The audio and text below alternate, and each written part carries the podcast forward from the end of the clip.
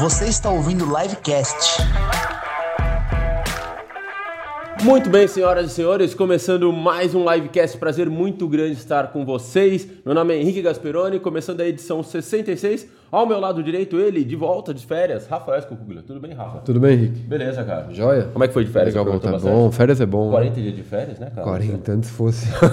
Mas já tá bom, né? 15 dias tá de bom tamanho, né? Tá de bom tamanho, Tá né? de bom tamanho. Deu pra descansar. Deu pra descansar, muito bem. E hoje nós temos um convidado para lá de especial, cara. Ó, ele tem especialização em comunicação e marketing, é graduado em administração de empresas, gerente de marketing B2B da Samsung SDS Latin America e vai participar conosco no nosso fórum de inteligência de mercado, Gabriel Reinhardt. Beleza, Gabriel? Tudo jóia? Beleza, Prazer. meu caro. Como Vai, vai? Gabriel? Tudo bem? Tudo jóia? Seja bem-vindo ao Livecast. Muito obrigado pelo convite. Cara, eu que agradeço. E conta pra gente o que, que é essa função de marketing B2B na Samsung SDS, cara. Perfeito. Primeiro eu vou contar para vocês então o que que é a Samsung SDS, né, para que Legal. todos estejam cientes.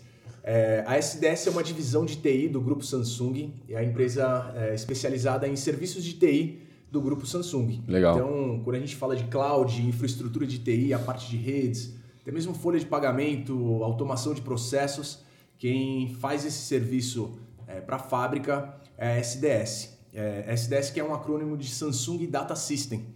É uma, uma divisão que surgiu lá nos anos 80 para dar suporte para a fábrica. Nasceu com o objetivo de dar suporte mesmo interno. Isso. Aí a coisa cresceu, falou, poxa, tem muita oportunidade aqui, muita inteligência aqui, vamos pro mercado. É? Exatamente, você matou a, a charada. Né? A empresa surgiu com essa necessidade de atender primeiro o cliente interno, digamos assim, né? a empresa mãe, É, mas aí você acaba tendo todo um, um- um grupo de funcionários expert né, em soluções, e aí faz sentido você atacar o mercado externo para ampliar faturamento, enfim, crescer a marca.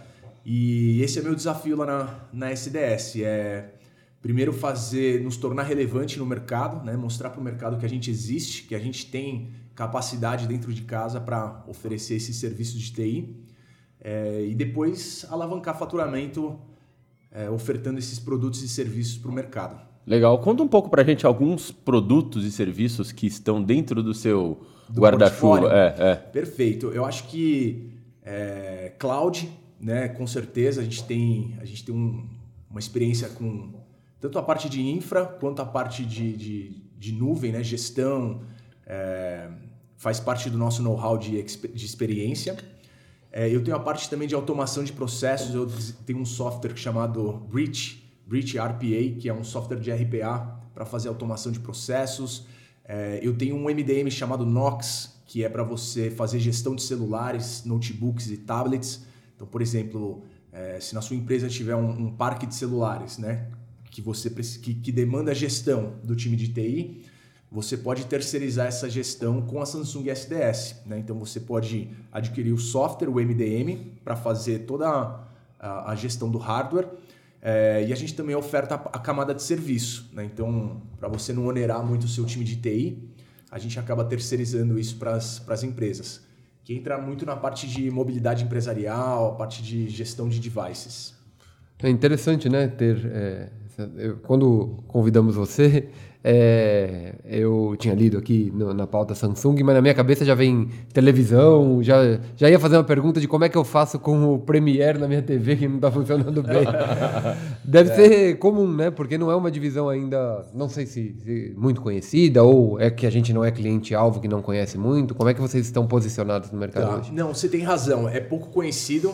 é, tanto é que esse é um trabalho, acho que é o, o- o grande motivo da minha contratação. Né? Eu estou lá na empresa há três anos Tá. e o desafio é justamente esse, né? É comunicar para o mercado a nossa existência e não só isso, é mostrar também que a gente tem capacidade técnica para desenvolver projetos para grandes empresas. Então, quando a gente fala das concorrentes, né, IBM, Oracle, é, Stefanini, que são integradores de TI, eu tenho o mesmo ou é, até mais know-how do que, do que eles em alguns, algumas vertentes de TI. É, mas por conta da, da falta de conhecimento do mercado a respeito da nossa existência, às vezes a gente acaba não sendo lembrado. Mas esse é o desafio que eu enfrento lá na SDS, que é de promover a empresa. Por isso eu fico feliz de estar aqui hoje, né? Poder contar isso para a audiência de vocês é bacana. É, E como você falou, né, a gente ainda, apesar de vocês ainda não serem, não serem nosso público-alvo, é, uma hora vocês vão ser, porque todo mundo hoje demanda TI, demanda cloud, demanda serviços claro. de TI. Então, uma questão da gente, em algum momento, se esbarrar aí no mercado. Perfeito, perfeito. Eu imagino a família dele. Se eu tive essa dúvida, imagino que no domingo o povo no, no celular. Gabriel, vem cá. Não, não tem, é outra divisão. Tem bastante, tem bastante. A sorte é que, sendo funcionário da Samsung, eu tenho o mesmo benefício do que do outro lado, né? Então, a parte ali de desconto é, eu tenho, e aí os familiares sempre me pedem. Tem TV, tem geladeira, né? me vê uma máquina de lavar. Graças a Deus eu tenho esse desconto e posso falar para eles que, que eles que têm rola. acesso. Que rola, porque senão eles vão falar, você não trabalha na Samsung? Que isso? Trabalha onde? Quando a gente olha para o mercado B2B, principalmente quando a gente começa a falar de parques de equipamentos tal, de fato, é, a gente vive uma migração muito grande de estratégia e gestão dos parques, da, das formas com que as empresas enfrentam, porque tudo mudou assim de uma forma muito radical, né? Cara, Sim. eu vou voltar, pegar uma máquina do tempo aqui, voltar lá para, sei lá, 10 anos atrás, onde o mercado era dominado pelos Nokias, pelos é, pelos equipamentos, sei lá, Motorola, tal, onde dominavam praticamente o mercado. Sim. E eu me lembro que a forma de gestão tinha empresas menores, terceiras, que faziam lá seu seguro tal, mas, por exemplo, a, o controle de instalação de softwares que qualquer uma pessoa poderia instalar no equipamento era bem arcaico, né? Sim. É, o, mesmo os notebooks das empresas, né, para fazer a gestão de, é, de acesso a VPNs e tal, eram umas coisas bem sabe? Não era nada muito. É, Elaborado, né? É, é. Eu, eu, me lembro muito bem dessa época, eu vivi muito bem, a gente fazia eventos só focado em mobilidade. E, e quando o mercado se transformou brutalmente, onde a gente passou por uma época de é, Apple lançando o iOS, o Google junto com as outras grandes aqui com Android e uma tentativa da Microsoft na época com o Windows Mobile que não Sim. foi muito para frente. Na verdade, o Windows Mobile tentou resgatar o que, no, o que tinham nos outros sistemas e ser o sistema mais aberto para instalação e tal. Mas o próprio Android e o iOS, eles meio que. O, o mercado corporativo sofreu muito por um tempo por dificuldade de instalação, gestão de parque, de máquinas e tal. E eu entendo que vocês, com essa proposta, chegam para tentar resolver exatamente o problema que as empresas estão tentando se livrar nesse momento, né? Poxa, Exatamente. eu não quero mais ficar tomando conta de, sei lá, se o cara pode instalar, o que não pode instalar, esse controle, é, sei lá, toda a gestão de cloud do negócio é uma questão realmente crítico. Sim, e, a, e, as empresas tentam simplificar o máximo possível, né? Sim, essa, essa é uma demanda que ela existe já há, há muito tempo. Né? É, é, e não é só uma demanda, eu diria até mais que isso, é uma dor né, que os times de TIs, os empresários, eles têm quando eles pensam em tecnologia. Né? Primeiro que é padronizar os seus equipamentos, né? todos de uma mesma marca, né? dentro de um, um mesmo ambiente. Né? A maioria das empresas hoje são multimarcas e sofrem com padrões diferentes, com necessidade de integrações entre as partes para que tudo rode perfeitamente.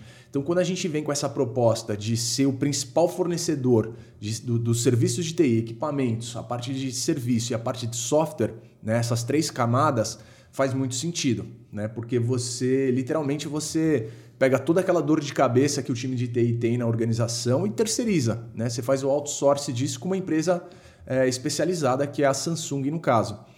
E o outro fator que eu acho importante destacar é que quando você tem software e hardware de um mesmo fa fabricante, a integração ela é bem mais fluida. Né? A gente é, não é um Frankenstein, sabe? Que você tem partes de um fornecedor, partes de outro, serviço por, né, de outra pessoa. Então você simplifica muito sua operação e a gestão desses equipamentos acaba se tornando mais fácil. A gente sabe também que hoje os equipamentos evoluem é, muito rápido. Né? A cada seis meses tem um lançamento de um smartphone novo, um modelo mais atualizado. Então, quando você conta com, com um parceiro mais sólido, um único player de mercado para te atender, você também se mantém na vanguarda com os seus equipamentos. Né? Você não fica com um produto obsoleto. Né? Cada ano você troca, você tem uma garantia de que é, os seus devices vão estar atualizados. Tá? Então acho que isso é um, um ponto importante também para as empresas. É, devices e softwares, né, E cara? Porque a softwares, gente vive uma exatamente. questão de segurança hoje muito crítica, né? Sim, exato. Antigamente, male male, a sua rede ficava dentro da sua casa, dentro da sua empresa. Hoje em dia tá todo mundo, ou grande parte em home office, e os celulares conectados em redes aí para tudo que é canto, né? Então você Sim, tem que ter a certeza. garantia que aquele dado não vai vazar, né? Exato, até por conta da LGPD também, que é outro ponto importante que você tem que ter atenção. Por isso que essa parte de servidor, parte de cloud, é, as empresas não só se preocupam, como elas acabam investindo bastante nesse segmento por conta dessa necessidade de segurança da informação. Né? Eu mesmo, dentro da Samsung, a gente é, preza muito pela, pela segurança das informações. O computador é todo criptografado, a nuvem toda criptografada. É, e, a, e a gente vê que essa é uma demanda de mercado, né? que não basta apenas investir na inovação, você precisa investir com segurança, né? para que aquilo não. é, é, o seu investimento não se torne um problema futuro né? por conta de invasão, hacker, esse tipo de coisa. Então é muito importante você investir na sua infra, no seu software e, se puder, investir também na camada de serviço com um parceiro especializado ali para te ajudar. Agora, Gabriel, você que está de frente para o mercado, com, em contato com esse mercado é, todo dia, assim, diariamente, é, após a entrada da LGPD, o que, que mudou na cabeça das empresas e, na prática, o que, que as empresas estão fazendo de diferente por conta da, da legislação brasileira? Tá bom. É, eu acho que assim, a LGPD ela veio primeiro com, como um informativo, né? uma, uma, assim, uma necessidade de mudança, né? porque ela teve um prazo para você se adaptar. Então, primeiro, as empresas ficaram é, naquela fase de entender quais seriam as mudanças, né? onde que eles teriam que investir para melhorar. É, mas eu acho que atualmente a gente já está numa fase é, assim de suma importância na LGPD, que é se você não protege seus dados ou se você trabalha com dados sensíveis, cuidado, você está passível de tomar uma multa, né? Porque a fiscalização da LGPD ela já acontece. né? A gente tem casos aí de grandes empresas aqui no Brasil já sendo notificadas. Então eu, eu vejo, por exemplo, lá na, na SDS nós temos uma solução de reconhecimento facial, né? que a gente implementa nos tablets, no celular, a mesma que desbloqueia o celular por reconhecimento facial, você pode aplicar ela em outros projetos. Por exemplo, é, é, bater ponto, né? Tá. entrada do, do colaborador na empresa por reconhecimento facial. É possível? Sim. Controle de frequência nas escolas, né? que a gente tem alguns clientes no mercado de educação que optam por utilizar o reconhecimento facial para fazer esse controle de frequência dos alunos. Então, quando você pensa né, em um software que captura algum dado, mas que ele vai te ajudar em outra, exercendo outra função, você precisa se preocupar na forma com que você captura esse dado, na forma com que você armazena esse dado e o principal, se a pessoa autorizou você a coletar esse dado, né? Porque se ela não faz o que a gente chama de opt-in, né, nos seus termos e condições, você não pode é, obter informação dessa pessoa. Né? Todos os dados sensíveis não podem ser, ser coletados.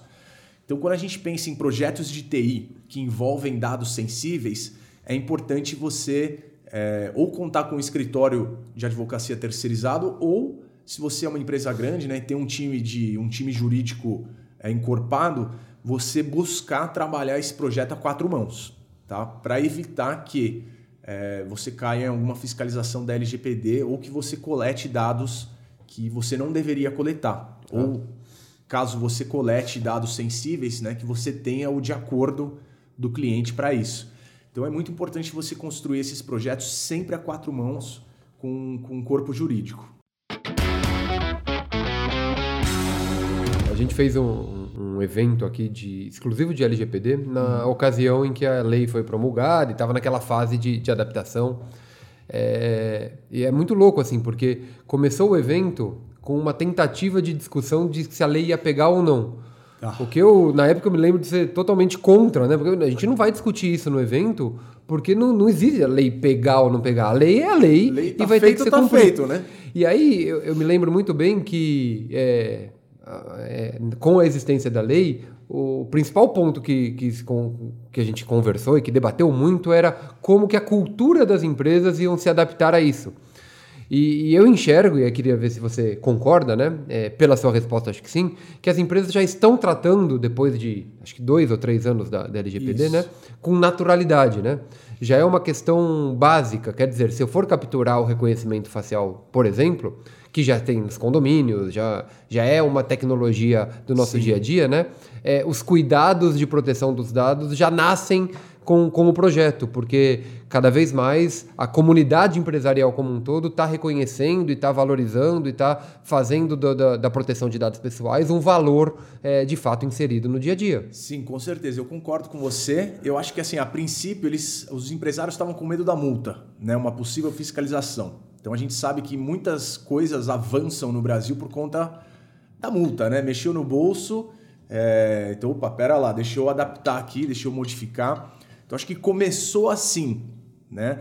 Mas agora eu acho que há um entendimento por parte dos empresários, das, das pessoas que são envolvidas com esse tipo de tecnologia é, ou- e de lei, que na verdade não é só a multa, né? não é só a fiscalização, é também uma proteção do seu próprio dado pessoal. Sim. Né? Porque você pode coletar o dado do outro, mas e o seu dado? Você, como empresário, será que o seu dado também está seguro na sua instituição bancária, no seu condomínio, é, no clube que você frequenta?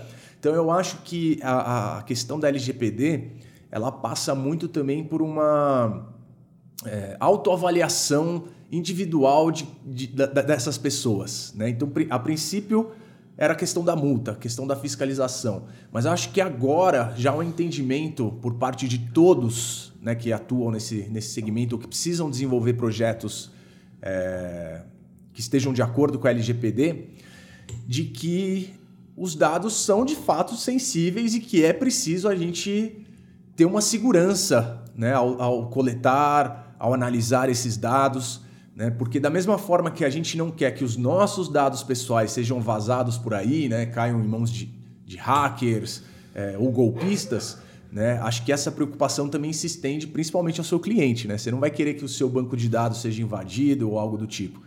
Então, eu concordo contigo. Eu acho que é, hoje em dia esses projetos eles já nascem com essa observação dos dados. Uma né? consciência, Uma pelo menos. consciência, exatamente. Legal. Já, já vem desde o início. Legal. Porque o negócio tava descacetado mesmo, né? Tava, tava assim. Na verdade, você usava informação de qualquer coisa em qualquer lugar e podia cruzar tudo com tudo. E principalmente, é, você podia. é, acho que não é nem o fato de você utilizar, né? Você disponibilizar para qualquer um utilizar o dado de qualquer pessoa. Ou comercializar Exato. o dado, né? É, então, o negócio Sim. estava muito.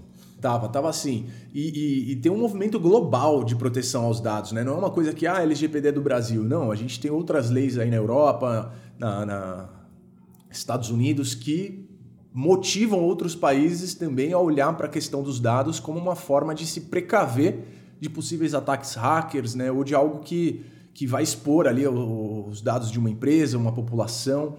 Então, é, é aquilo. Eu acho que a lei no começo se discutia muito se ela ia pegar, se não ia pegar. Hoje as pessoas já nem discutem isso, elas já estão cientes de que seus dados valem dinheiro, porque dados hoje é igual a dinheiro, basicamente, né? Quem tem informação, quem tem dados em mãos e quem consegue analisar bem esses dados é, consegue tomar melhores decisões de negócio, né? Então isso é, de forma bem resumida, dado é igual a dinheiro hoje em dia. É, então, assim, pode ser tanto mais dinheiro quanto menos dinheiro. Né? Ou você pode é, analisar os dados de forma errada, não, deixar de coletá-los e não, to- não, não ter acesso a, boas, é, a bons insights para tomada de decisão, como também você pode analisar dados e coletar dados dentro da lei LGPD, né, em, em acordância com todos esses termos e é, receber bons insights para tomada de decisão. Então, acho que é, sendo bem feito é uma coisa boa. né? Sendo mal feito, a chance de ser uma coisa ruim mesmo, de fato, é maior do que a chance de você ter um outcome positivo disso daí. Tá. Legal. Sabe, eu, eu, estive nos Estados Unidos agora semana passada e me, tinha um, um, outdoor, um billboard, né, em, em inglês, lá do WhatsApp, que lá o uso do SMS é muito maior do que do WhatsApp, né? Sim. E fazendo propaganda do WhatsApp, a propaganda, não me lembro é, exatamente as palavras, mas o posicionamento era o seguinte: se você quer é, seus dados, sua conversa protegida de verdade, não use SMS use WhatsApp, WhatsApp, o único que é criptografado é, ponta a ponta. Ponta a ponta. Eu achei interessante, porque na verdade é um posicionamento que está tentando atender, acredito, né, uma demanda de mercado de pessoas Sim. preocupadas legitimamente com isso, né? Sim, é. Antigamente não era uma demanda de mercado, hoje é uma é. demanda de mercado. As pessoas se preocupam com seus dados pessoais e evitam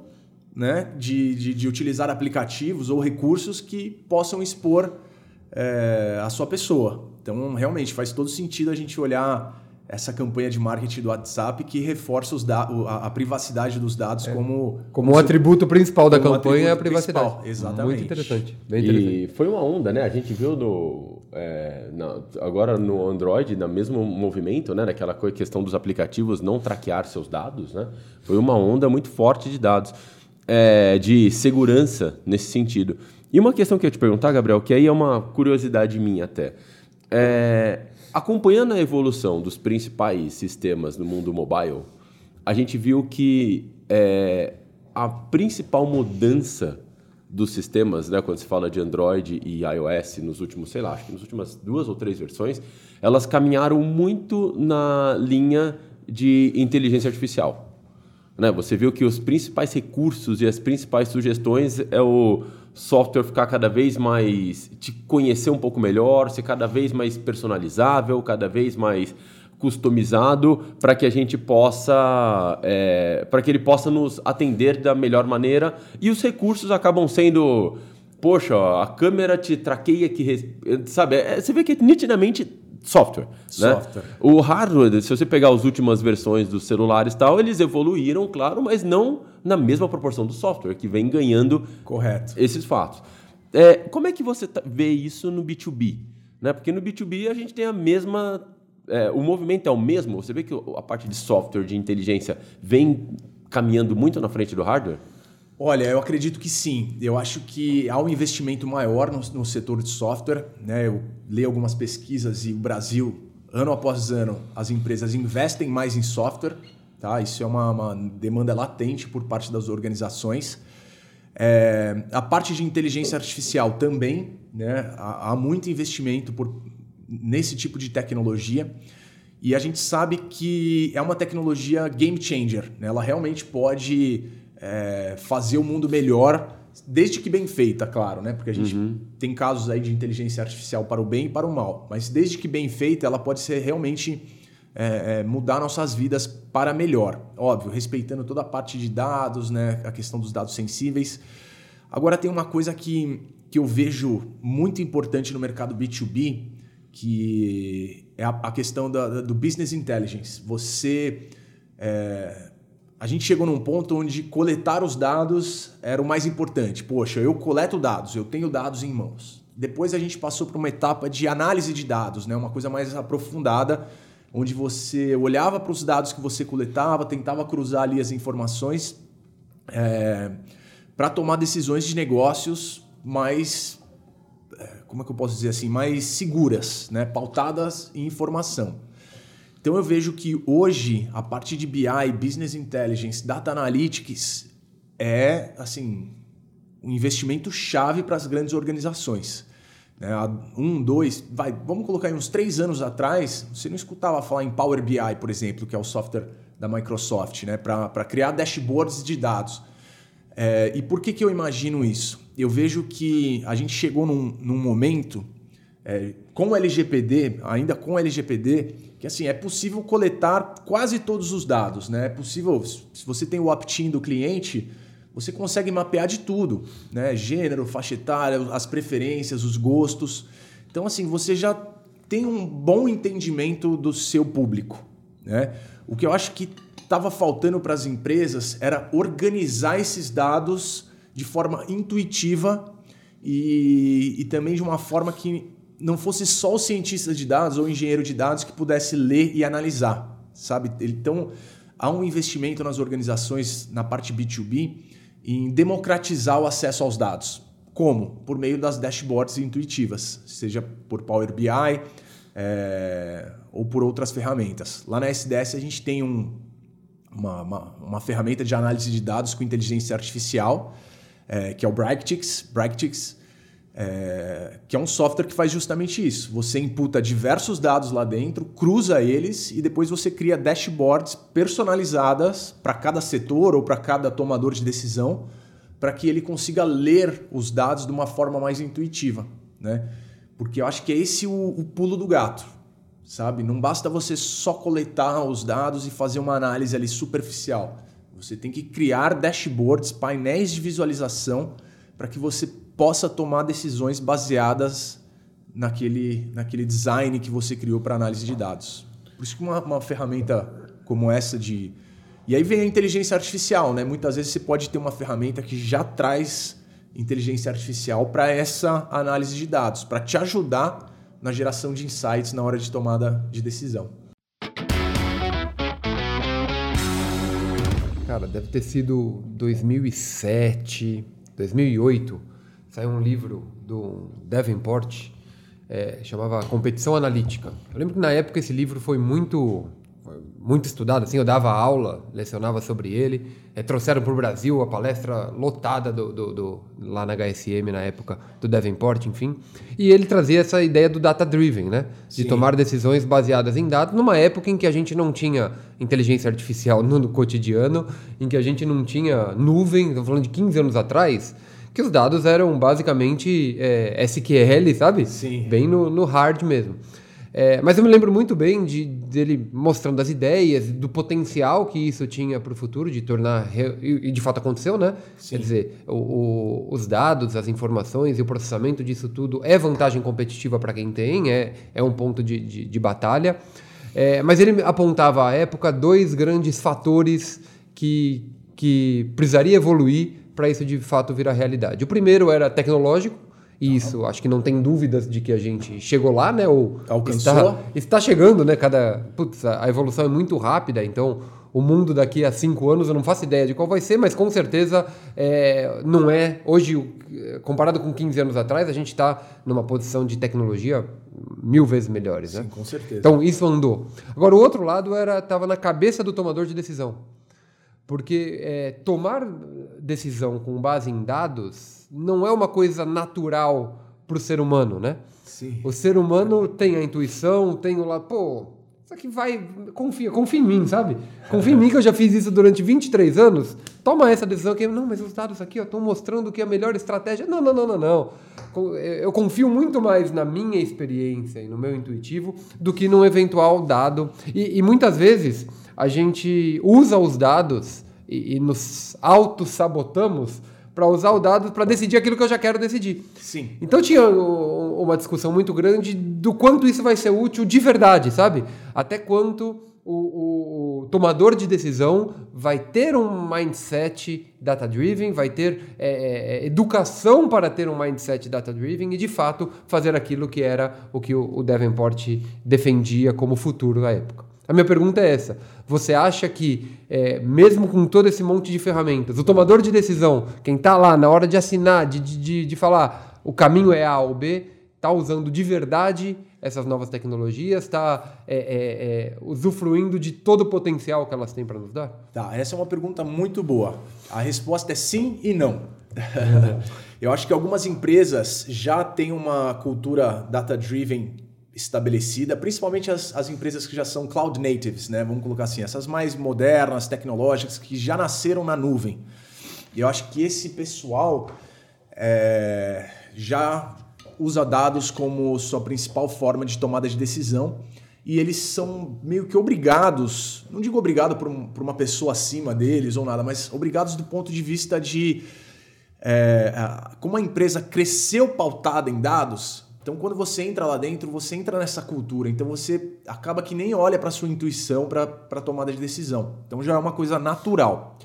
Agora, né, a gente a gente vê ainda muitas empresas que às vezes até tem potencial para fazer tomada de, de tomada de decisão baseada em dados, mas não faz porque tem uma pessoa ou um grupo de pessoas ali que simplesmente não acredita nisso ou que está mais acostumado a fazer da forma que você mencionou, a minha intuição, a minha experiência. Então eu acho que assim os dois cenários eles existem hoje em dia. Em alguns casos eles são até conflitantes. Né? Eu vou pegar alguns cases que eu tenho aqui de, de, de clientes, por exemplo. Né? Eu tenho um, uma grande montadora alemã que é cliente nossa, que a gente é, gera relatórios de insights, né? relatórios de dados dos, dos clientes é, para as lojas que eles têm. São diversas lojas no Brasil e a maioria das lojas tem um como que um franqueado, sabe? Tem um proprietário que não é a própria empresa. É, mas ela fornece um relatório de insights para ele todo mês para ele tomar decisão ali no varejo automotivo dele. A gente sabe que nem todos é, consomem esse relatório, né? E que não é uma questão de ele querer ou não consumir, é uma questão de que talvez ele não acredite no potencial daqueles dados. Então, é preciso sempre mostrar de forma macro né, o, o, o potencial dos dados que você gera. E aí, acho que assim, o melhor, é, o melhor método é você sempre fazer um método de comparação contínua. Né? Que, olha, você pegar o concorrente dele ou pegar é, uma empresa que ele admira, né? um case de fora, por exemplo, e trazer para ele e comparar os dados que ele gera versus os dados do concorrente ou da empresa que ele tem como benchmark. A partir dali, quando você coloca dois dados né, de duas empresas diferentes, um frente ao outro, e você passa a analisar esses dados um por um individualmente, aí você desperta, através do método de comparação contínua, nesse empresário ou nesse, nessa pessoa, é, uma vocação maior para começar a olhar os dados. Ele para de se basear na intuição e começa a analisar dados, por quê? Porque ele está se comparando a, a, alguém ou a algo. Entendi. A partir dali, você consegue, acho que, imputar um pouco de, desse comportamento data-driven, sabe? Olha, tá vendo o seu concorrente? Ele tem esse dado, esse dado e esse dado a mais que você. Então você começa a repensar sua forma de comunicação, sua forma de, traba de trabalhar, é, meio que quase até montando um KPI ali, sabe? Ó, oh, ele, ele tem esse dado aqui a mais que o meu, então como que eu trabalho para superá-lo? Né? Como é que eu trago mais visitantes para minha loja do sexo feminino, por exemplo? Né? Então ele começa a pensar em campanhas de marketing, ações de marketing que atraiam mais esse público.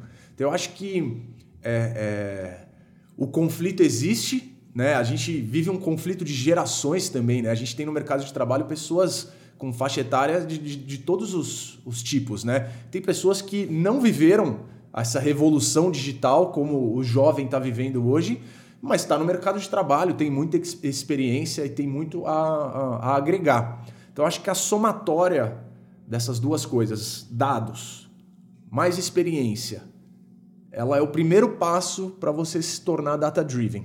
Né? E eu acho que é muito importante você também, quando né, você se, se, se dispõe a ser data-driven, é você aceitar a frustração de errar, sabe? De você ter um insight, de você ter uma ideia claro. e o dado te mostrar que você está errado e você aceitar aquilo. Porque tem muita gente que fala, não, é o dado que não está sendo coletado direito. Não, na verdade é você que errou mesmo. Sabe? Não, você que está tomando a decisão errada. E, e, a falsa impressão de que o dado ou a informação trabalhada tal vai te dar certezas, né? É. Na isso... verdade, ela reduz incerteza, mas a incerteza Exatamente. ainda está lá. No, Você falou tudo. Você reduz incerteza, você tem insights, mas não é o 100% ali, não é a, a receita de bolo, né? É a partir daquilo ali que você gera inovação, que você pensa fora da caixa. Né? O comportamento humano é o que, o, o, aliado ao dado, é o que vai de fato te, né, trazer essa vantagem competitiva. Né? Não é só o dado. Mas eu, como marqueteiro, quantos testes ABs que eu fiz que eu falava, não, eu tenho certeza que esse, esse aqui vai performar melhor, tá muito melhor, sabe? Assim, pensando em advertising, né? em é. campanhas publicitárias. Quantas vezes eu não achei que aquela cor ou aquela, aquele influenciador ou aquela, aquele mote de campanha iria performar melhor do que aquele que o dado estava me indicando, né? Muitas vezes, e muitas vezes batia a cabeça. Já tive casos também bem menos, com certeza, em que os dados também apontam uma tendência que às vezes ela não é real, né? Às vezes é uma tendência de momento, é uma coisa sazonal. Então você também não pode ser refém Isso. 100% dos dados, né? Os dados estão ali como apoio. Perfeito, tá? perfeito. É apoio de campanha. Cara, eu, eu trabalhei muito tempo com dado de Nielsen, né? Dado de, de varejo. Cara, e era um terror, porque eu prestava consultoria e aí os times de marketing, geralmente o estereótipo do, do profissional de marketing era o cara criativo, né? Isso foi muito valorizado no passado, hoje é um cara mais analítico, eu acredito Sim, sim. um pouco nisso. Mas era um terror, a gente apresentava os dados Nielsen e falava margem de erro, tal, todo, todo o processo. E, por exemplo, ah, determinada linha de produto na região Nordeste perdeu o market share. Cadê o gestor da região Nordeste? Tá aqui. O que, que aconteceu? O que, que a gente vai fazer para isso? Não, veja bem.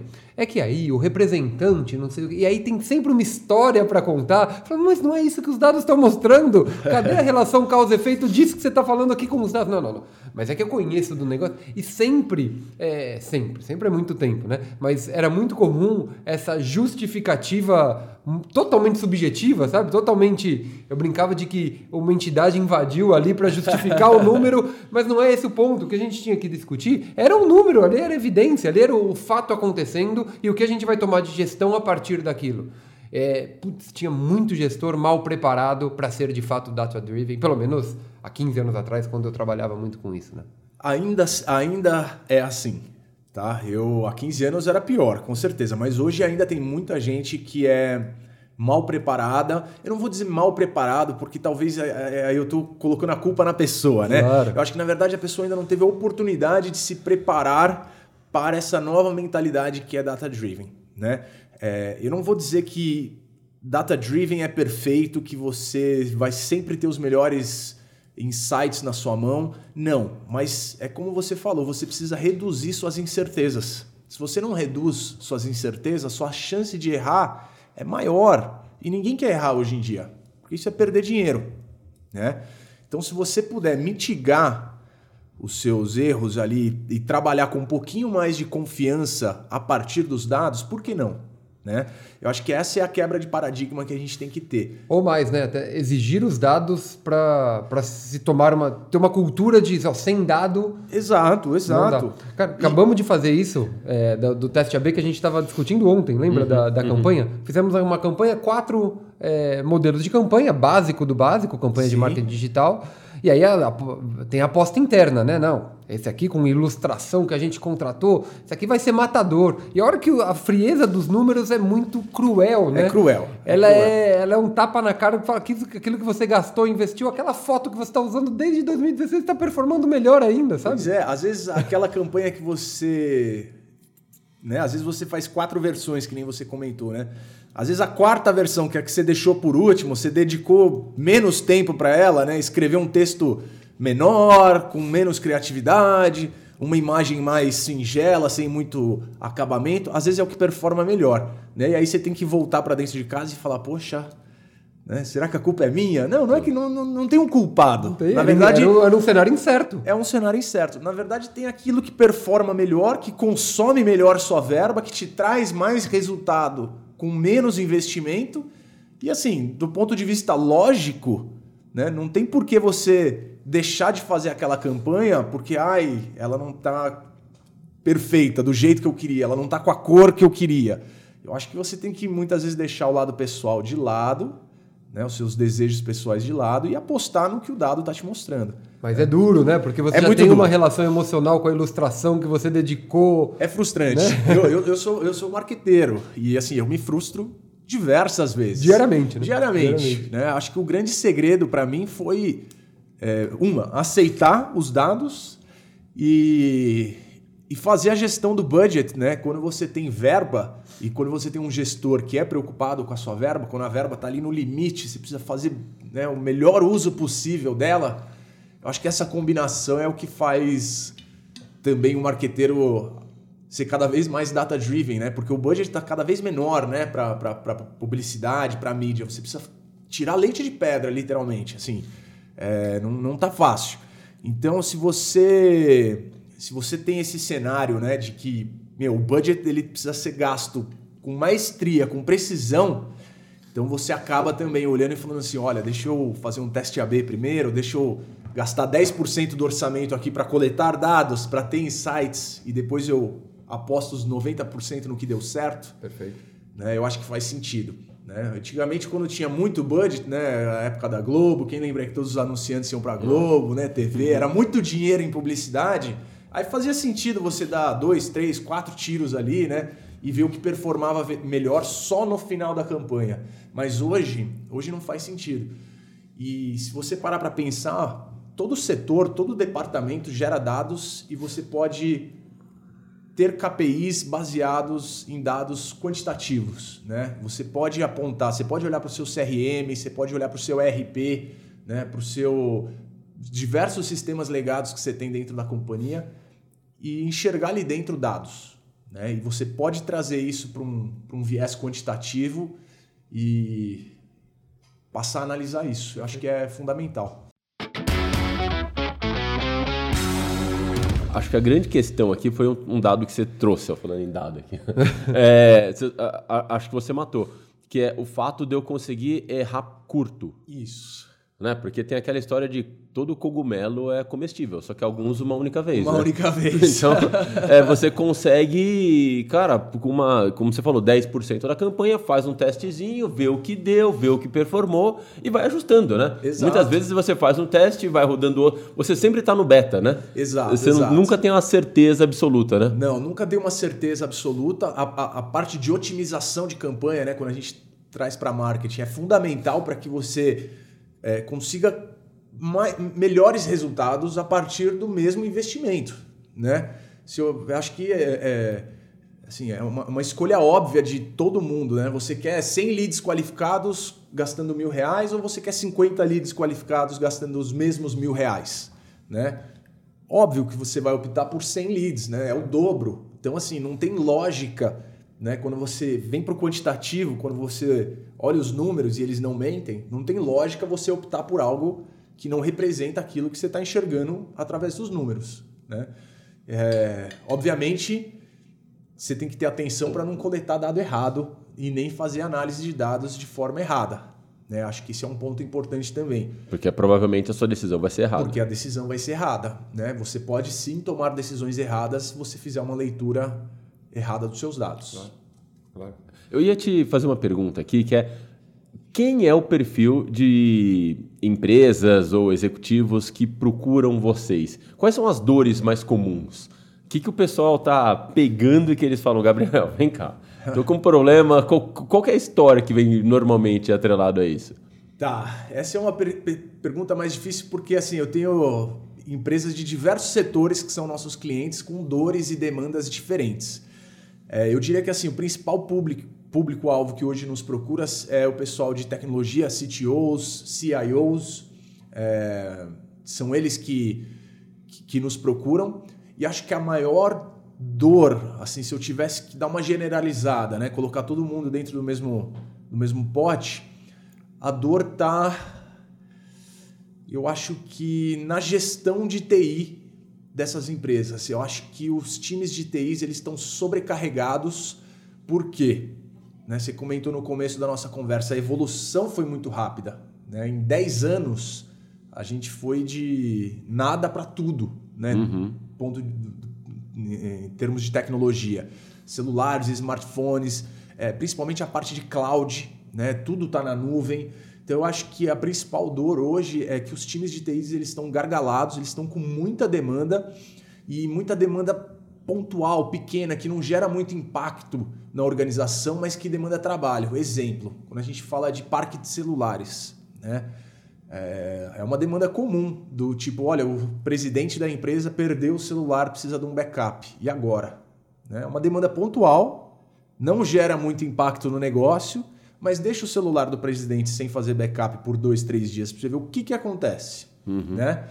Então, eu vejo, eu vejo essa, essa dor nos times de TIs. Eles estão muito gargalados com operações pequenas, com, com coisas que eles poderiam fazer o outsource, poderiam terceirizar, deixar na mão de um parceiro tecnológico para focar naquilo que realmente importa. Tá? Eu acho que essa é a, a dor que eu vejo. E uma outra dor também de, de assim, é, é a questão de mercado, né? Como vender mais, isso é uma dor que todas as empresas têm, porque há uma relação entre investimento em tecnologia e retorno hum. em termos de venda que assim, as, os empresários ainda têm, né? Eles muitas vezes eles investem em, tec, em tecnologia esperando resultados de vendas melhores. E nem sempre é esse o caminho. Muitas vezes você investe em tecnologia para evitar que você à falência, sabe? Que você fique parado no tempo. Não é para você vender mais, é só para você se manter é, na concorrência. Né? Que acho que é uma visão deturpada aí dos empresários. Muita gente acha que vai investir em tecnologia e que, meu, do dia para a noite vai, vai mudar o business. E-commerce, né? Eu pego o exemplo de e-commerce. Quantos varejistas de, de, de loja física pum, vou investir em e-commerce porque e-commerce é o futuro. Aí vão lá, investem no e-commerce, mas não sabem fazer bem feito. Não tem presença digital. Não vai adiantar. Né? Vai ser um uhum. investimento em tecnologia que não, não vai para frente. Então, acho que essa relação também de é, aumentar vendas, aumentar faturamento a partir do investimento de tecnologia tinha que ser um pouco quebrada. Né? Acho que as, os, os empresários eles é, eles têm que investir em tecnologia pensando na sustentabilidade do negócio e não na, no aumento de receita. É, e é uma, também é uma mudança muito forte, né? Porque todo mundo se sentiu pressionado né, com pandemia a investir em, em alguma solução digital o mais rápido possível. E aí ficou uma correria maluca através Foi. de tecnologia de todo jeito, né? Foi. Ah, tem que ter o atendimento via WhatsApp, eu tenho é. que ter o digital marketing, então o cara só vai para a loja, mas vai comprar em casa, tal. Então foi uma uma coisa meio é, a, a o pan... custo de tecnologia subiu muito. Subiu. A pandemia acelerou a digitalização das empresas. A Samsung SDS tem um time de digital transformation que escuta muito dos clientes essa, essa necessidade de digitalização frente as demandas da pandemia, home office, é, entre outros, né? Mas a gente percebe também que muitas coisas foram feitas de forma atropeladas. Né? Houve o investimento, porque tinha uma demanda latente ali por parte dos empresários, né? de colocar o pessoal em casa, de ter VPN, de ter segurança da informação. É, mas muitas coisas também, às vezes, por conta da, da, da, da velocidade né? e da, ninguém sabia que ia acontecer a pandemia, né? Uhum. Então a gente viu muita gente investindo, mas investindo errado, tá? É, aplicações diferentes que não se conversam, né? Então às vezes eu tenho dois, três sistemas que não estão conectados, eles não integraram ainda os sistemas, então às vezes tem coisa que eu consigo fazer home office, mas tem coisa que eu só consigo fazer no escritório porque uma coisa não está integrada com a outra. Então eu acho que é, tem o lado bom da pandemia ter acelerado a, digitalização, mas teve também essa questão de algumas empresas se frustraram com seus, seus investimentos em digitalização porque acabaram fazendo muito rápido, foram com muita sede ao pote e não pensaram no 360, que é na integração com outros sistemas legados antigos, é, nesse novo formato. Porque uma vez que você fala, ah, eu quero ir para a nuvem, eu quero ser cloud-based, é, você precisa olhar para trás, olhar 360 como está a sua empresa para ver se você tem condições de ser cloud-based, né? ou se você precisa primeiro é, se estruturar para isso. Ou então, que vai para lá primeiro. Ou que vai para lá primeiro, exatamente. Aí controle de dados, segurança, velocidade, performance, tudo, tudo isso tem isso, que entrar. Tudo isso conta. E as empresas não têm esse know-how para... Né? Às vezes elas estão refém de um time de TI ali, né? de legado, um sei lá, soluções internas foram Exato. desenvolvidas. E ali o cara fica meio, né, sem sem saber se ele precisa, se não precisa. E às vezes a hora que vai fazer investimento, né, que ele separa um budget para investir, ele não contempla diversas outras ações que ele tinha que ter feito que não foram contempladas. Por isso que eu acho que é muito importante, assim, eu, eu não falo porque eu sou da Samsung SDS não, mas eu falo porque eu acho que todo empresário, todo empreendedor, todo gestor, ele tem que ser, se ele não tem esse know-how dentro de casa, ou se o know-how tá, tá curto, tá pequeno, o time é enxuto, né, dele buscar uma consultoria externa para dar esse apoio para ele, para que ele não invista em tecnologia de forma equivocada. E como é que é na Samsung? Como é que é ser um É, como é que é o nome de quem é funcionário da Samsung? Samis, que tem um. É, tem um- é isso. É. Como é que é? É tudo tecnológico pra caramba lá, cara? Você tá na sua mesa, você aperta um botão, vem um robô, te serve um café, que é tudo data-driven, já sabe a hora que você toma seu café. O quanto que é tecnológico uma pegada como essa, cara? Tá. Olha, santo de casa não faz milagre, né? A gente sabe disso. É, não- é uma empresa muito grande, é uma empresa com assim, milhares de funcionários. Você chegou Brasil. aí pra Coreia já Ainda na não, sede? ainda Mas não. pelo que falam, é uma cidade. É uma cidade. A, a gente, por conta da pandemia, todo mundo que tinha no pipeline visitar HQ, né, o headquarter lá na Coreia, acabou tendo que adiar. É, eu tenho no meu roadmap para ir para a Coreia ano que vem. Vamos ver se der, se der tudo certo. Aí acredito que lá, né, a gente Lá tem o uma- café- lá, é, lá é tudo tecnológico. né? Aqui, infelizmente, não. Assim, a gente ainda tem também tem problemas internos com parte de tecnologia, também sofre dores de mercado. Obviamente, a gente está mais preparado né, do que muitas outras empresas, porque a gente tem esse a SDS, né, a existência da SDS para a Samsung é, mitiga muito desses problemas de, de, de inovação ou de. é, então a gente é sim uma empresa bem moderna e tecnológica, mas como qualquer outra grande empresa no Brasil, a gente também sofre com alguns processos burocráticos, também tem rotas de aprovação que eu preciso seguir que muitas vezes impedem é, que eu me torne 100% cloud native.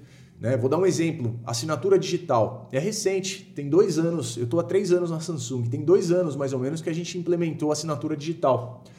E não é por falta de, de capacidade ou de budget para investir num- num- numa ferramenta de assinatura digital.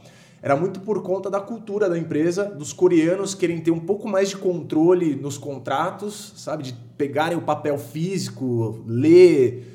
É, então eles, eles ficavam um pouco reticentes com relação aos. a- a- até mesmo com privacidade, segurança desse contrato. Então eles achavam melhor fazer no papel. Né? E. Prioridade mesmo. né? Prioridade. E assim, o mundo inteiro indo para assinatura digital, todas as né, outras é, fornecedores nossos abdicando do uso de papel e a gente ali insistindo. Ah, pô, vocês não são modernos porque vocês usam papel? Não, não tem nada a ver. É uma questão de preferência, é uma questão de cultura.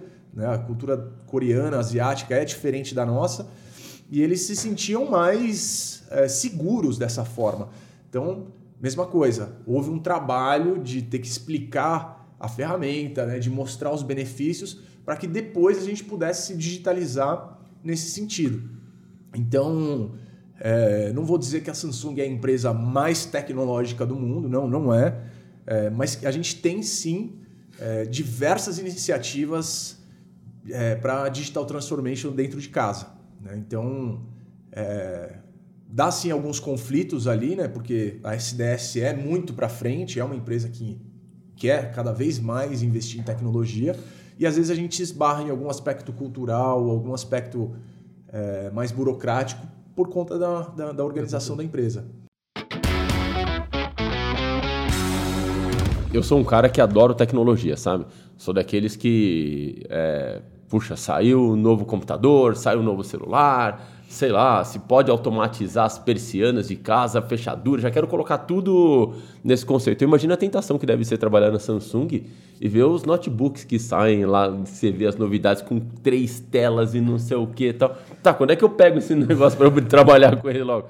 Deve ser uma tentação muito grande, né? Essas máquinas de lavar que você põe lá já sai lavado passado. Cara, é muito louco isso, né? É uma tentação enorme. Eu agora na pandemia, por, por conta da pandemia, a gente teve que fechar o nosso showroom, né? Mas daqui a pouco a gente vai reabrir.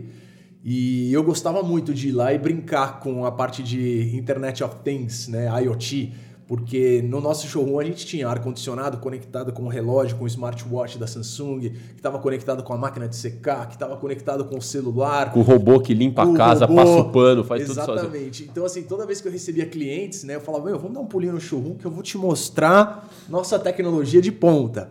É, Então era muito legal a experiência por... e era legal também ver o cliente indo lá e, e- e tendo a mesma experiência né, que a gente tinha, né, de ver tudo conectado, os equipamentos de alta tecnologia, os últimos lançamentos.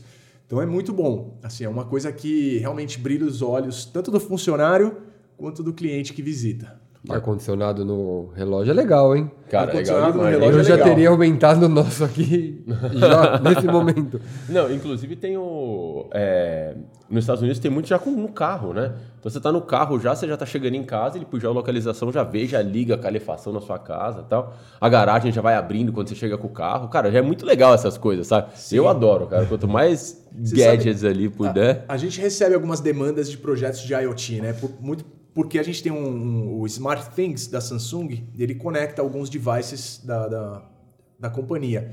Então a gente tem algumas demandas no B2B justamente para isso, para ligar ar-condicionado no relógio, ter um tablet que conversa com a TV, que já conversa com, com o relógio, que conversa com o ar-condicionado.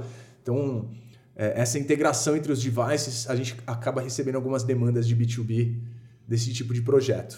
Tem um produto da Samsung que eu tô namorando, cara, que é aquela, aquele novo projetor pequenininho. Ah, eu Como é que é o sei. nome dele? Não é? É Nossa. Smart. Não, peraí. Agora você me pegou, porque eu, eu falei o nome dele esses dias. Ele acabou de ser Cara, lançado. é um projetor pequenininho. Pequenininho. Que projeta até 100 polegadas na sua TV em HD.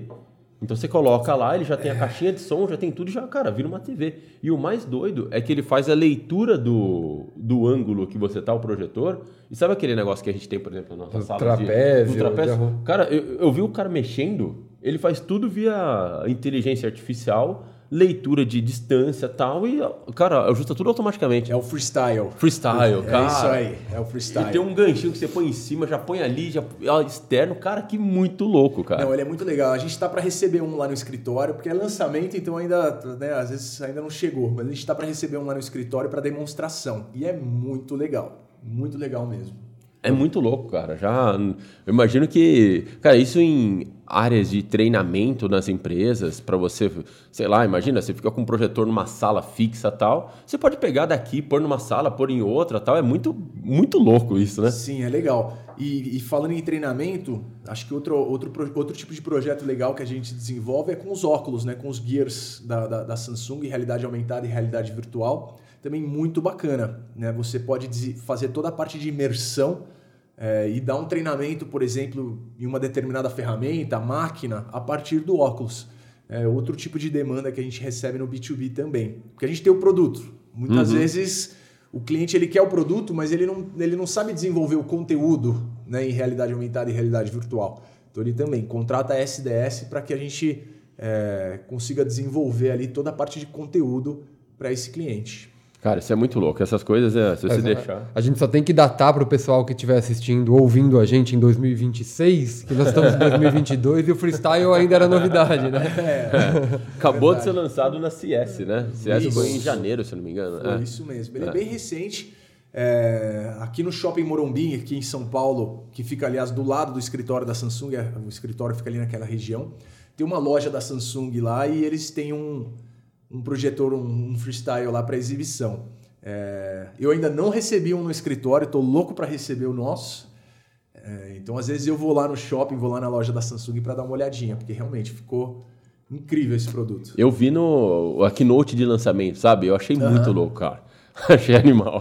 Ele funciona direitinho. Você pode virar para um lado, para o outro, é, aumentar a resolução, diminuir. Tem a caixinha de som lá Tem a dentro. caixinha de som. Já é integrado com os dados. Cara, é muito louco, cara. É um produto bem legal, bem É. diferenciado. E pequeno, né? Porque a gente É. tem, normalmente, quando fala em projetor, a gente pensa num equipamento grande que tem que ficar acoplado ao teto. Né? E esse é um gadget, né? É, Você é. leva, tira daqui, põe ali, tira de uma sala, põe em outra. Não, é muito Bem louco, legal. cara. É muito louco. É, Gabriel, a gente tem um momento quando a gente tá para encerrar o nosso bate-papo que a gente gosta de fazer as mesmas perguntas para todos os convidados. Tá bom. E aí eu queria bater um papo com você aqui, jogo rápido. Queria que você falasse pra gente alguma frase de impacto que ao longo da sua carreira de alguma forma te marcou. Uma frase de impacto.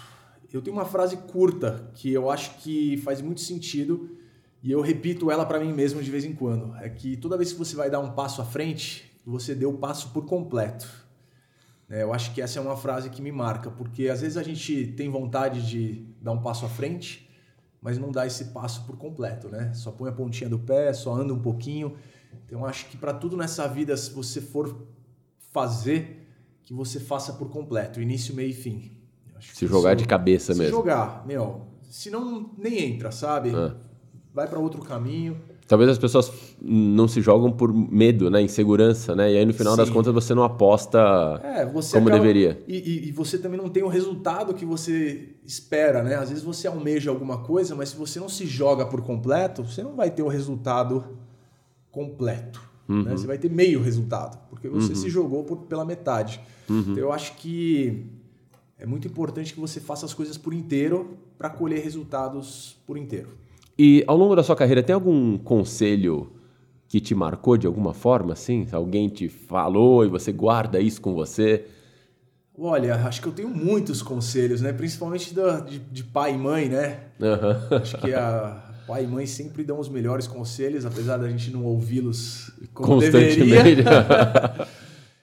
Olha, Cita um, assim, que de alguma forma você lembra, assim...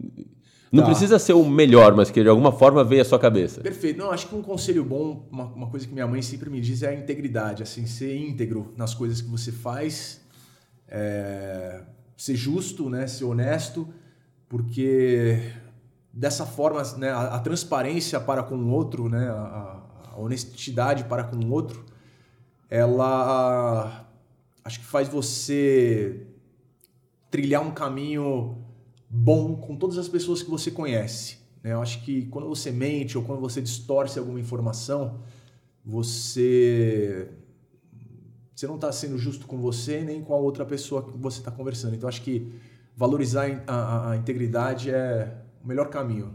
Legal. Eu tenho duas aqui também. Uma competência que você acha que todos deveriam dominar. Acabou de responder quase no anterior já, né? Não, mas eu vou. Eu tenho uma. Eu tenho, acho que uma. Eu diria que hoje em dia, né, a gente fala muito em hard skill e soft skill, né? Hard skill, conhecimento técnico, e soft skill é aquele. O cara que é bom em comunicação, política, né? Então eu diria que hoje em dia, acho que para você ser uma pessoa bem sucedida, para você é, alavancar sua carreira, eu acho que você tem que combinar bem soft skills e hard skills. Então não basta ser só um cara técnico, porque em algum momento você vai precisar ser um comunicador, vai precisar usar um pouco de política.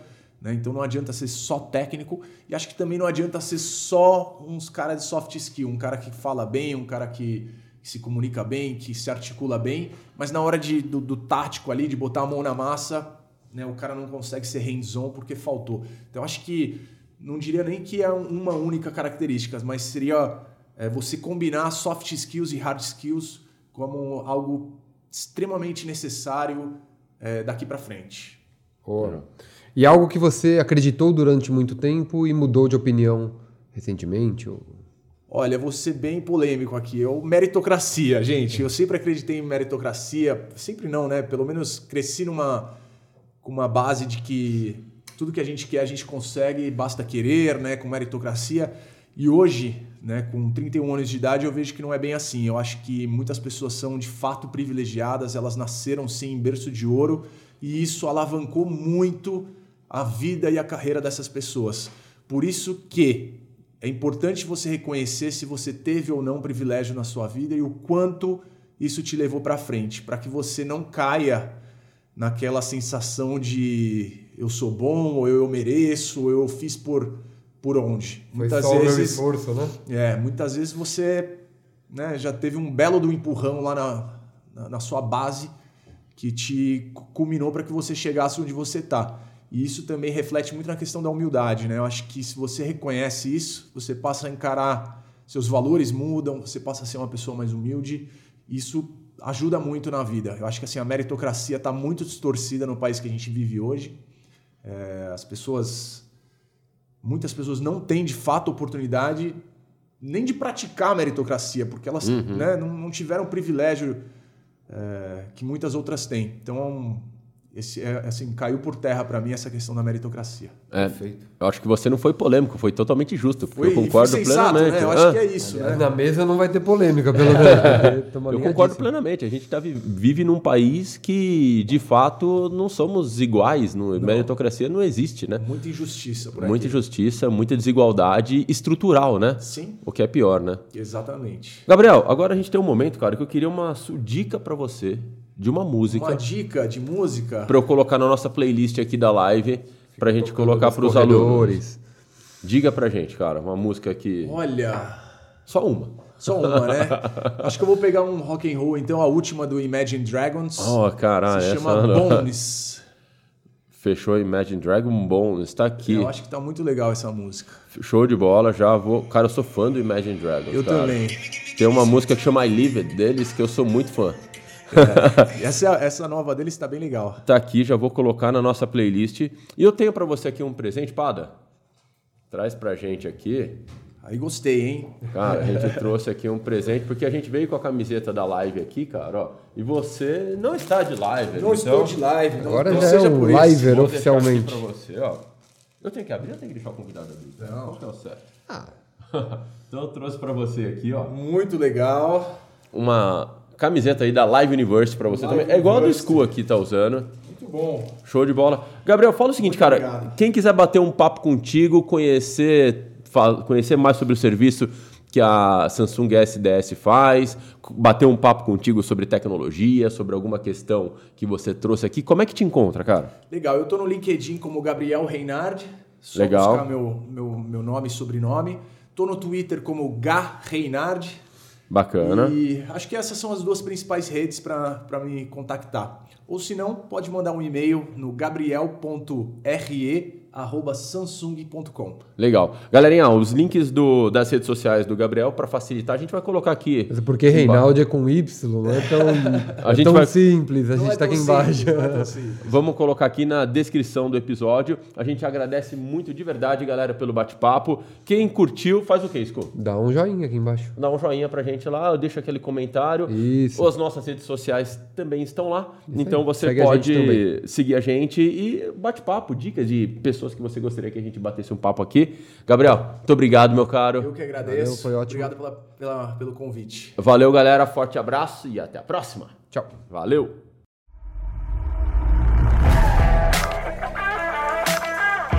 Você ouviu o Livecast.